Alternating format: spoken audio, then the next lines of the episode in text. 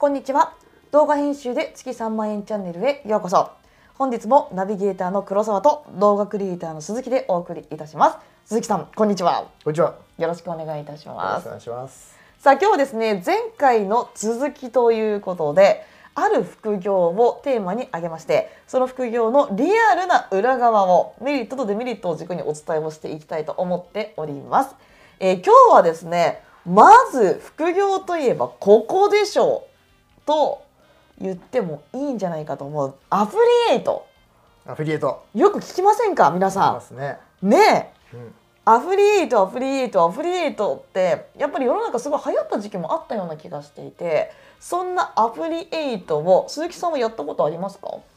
ちょっとだけ。ちょっとだけ。やろうとしたかなぐらいなお感じ。あの仕組みは分かってる感じです。なるほどなるほど、そのやろうとしたけれどもやらなかったっていうことですか、そうですね。はいなんかリンクをね、ああいうのうんって入れて、ここのねリンクから買うとなんかいいですよみたいなね、はいやつなんですけれども、じゃあそこのリンクを買ってもらうためには結局その文章とかで、はいまあいわゆるセールスをするっていう。うんうん感じなんですけどそこのセールスが苦手だったのでなのでなんかメルマガとかはめっちゃ書いたんですけど結局そんなにうんアフィリエイトとしては成果は出なかったっていうところがありますね。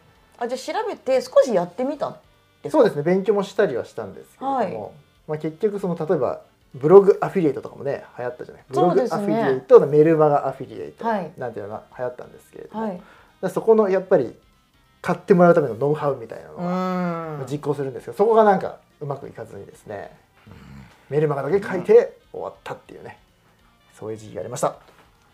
私思うんですけど、はいそういう人だらけだったんじゃないかと思うんですよ。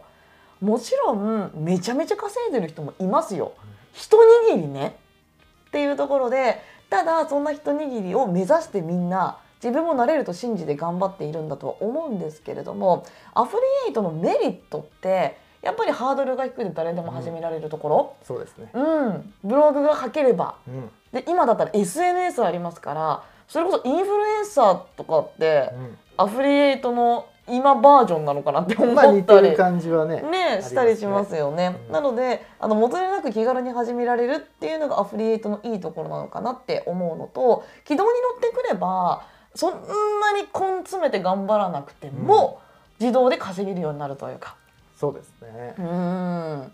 だから反対にねデメリットがやっぱり稼げる保証がないのでう、ん、軌道に乗るまでめちゃめちゃ根気必要じゃありませんか？そうですね。コツコツコツコツ続けないといけないっていうので、例えばブログならブログ SNS なら SNS を常に試行錯誤しながら作り上げていかなければならないという中で途中で挫折してしまう人が多いんじゃないかなと。いや本当そうですね。すね。あのまあ自分がそれやったのも結構10年前とかはいわり、かしそのアフィリエイトって言って出てきてちょっと経ったぐらいだと思うんですけど、はい。その当時そうやってみんなブログをね書くわけですよ。うん、でやっぱりそれで5,000円を稼げる人すらほぼほとんどいないぐらいのことはよく言われてましたんで、そうなんですね。ど稼げてないぐらいな。そんな感じですね。まあ今は分かんないですよ。今の状況はね最近はやってないので分かんないですけど当時でそれぐらいだったんで今アフィリエイトがねうわーって増えて今はもう落ち着いちゃってきているので、はい。それこそ二極化がもっと進んでるのかなっていう感覚はねありますね。そうですね。今でもそのアフリエイトで本当にたくさんのお金を稼いでいる方もいらっしゃいますからね。でも現実問題としてアフリエイトで稼げてる人って本当に全体の1%とか本当の本当の本当の少ない中で、うん、っていうところになるので、まあ、コツコツコツコツずーっと続けられる人勉強続けられる人だったらいいのかなってそんな印象を私は受けていたりします。はいはい。あとどうでしょうね。こんなのもあるかなと。